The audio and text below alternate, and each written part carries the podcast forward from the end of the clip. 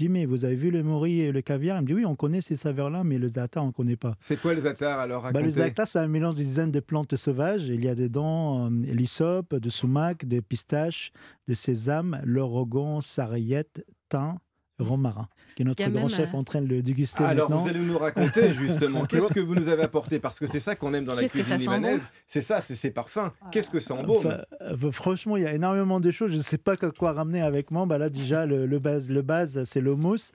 Euh, le mousse, le manouché. Le manouché, c'est une galette qu'on le déguste dès le matin, de 5h, 6h du matin jusqu'à la fin de ah journée. au petit-déj alors Au petit-déj, c'est vraiment quelque chose qui est très hmm. populaire, qu'on trouve dans le street food, dans la cuisine hmm. libanaise bah, ces mélanges de za'atar quand on, les, on hmm. ajoute de l'huile oh, d'olive. Bon, ah ah Et moi, ça a marqué beaucoup mon enfance. Du coup, dans mon restaurant étoilé, j'accueille mes clients avec le za'atar. C'est toujours, il y a des za'atar à la table. Hmm. Et même le beurre, il est au za'atar. Je mets de l'huile d'olive avec le za'atar trempé dans le, dans le brioche. C'était votre petit-déj, ça, au Liban, ça? C'était, bon, je ne vais pas dire le petit-déj, c'était aussi, il n'y avait que ça à manger. J'ai grandi dans la guerre civile libanaise, malheureusement.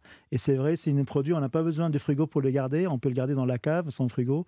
Moi, du coup, za'atar, huile d'olive, après tu étales sur une pain ou brioche ou au pain au lait et tu les manges matin, midi, soir. Et, le houmous, alors on revient sur le houmous, hein, pois chiche et, euh, et tahiné, euh, pas des purées de sésame, quoi. Hein. Le, le, mousse, là maintenant aussi, on voit le mousse dans toutes les couleurs. Du coup, j'ai vu de mousse vert, rouge, blanc, jaune. Il n'y a même pas des gens qui se sont fait des créations, des choses jamais dégustées. Mais après, euh, c'est des créations. Vous en pensez quoi tout ça, justement, de, de l'agroalimentaire et des industriels qui sont emparés du houmous aussi? Franchement, c'est un peu dommage parce qu'une fois, j'ai vraiment j'ai fait un pari, j'ai dégusté presque vingtaine de boîtes de houmous. Il n'y a aucune qui était bon à la hauteur.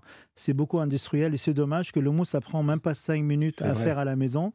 Bien sûr, la cuisson de pois chiches, qu'on va le faire vraiment traditionnellement, ça prend 48 heures parce qu'il faut tremper les pois chiches à la veille avec les bicarbonates, ensuite cuisson tout loisir à 4 heures.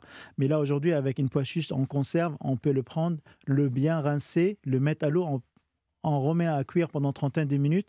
Ensuite, ça devient encore plus puré, plus cuit. Et là, je refroidis dans le dans, le mixeur avec quelques glaçons, j'ajoute la crème de sésame, citron et c'est fait le mousse. On peut le faire à maison, ça va vraiment. Je conseille les gens de l'ail pas le faire. Pas d'ail. Moi, je suis quelqu'un pareil. J'ai appris la, cuisine ici en France. Du coup, euh, j'ai modifié pas mal de choses dans la cuisine libanaise. Du coup, je mets pas, l'ail parce que je trouve vraiment le plus important que déguster le pois chiche plus la crème de sésame.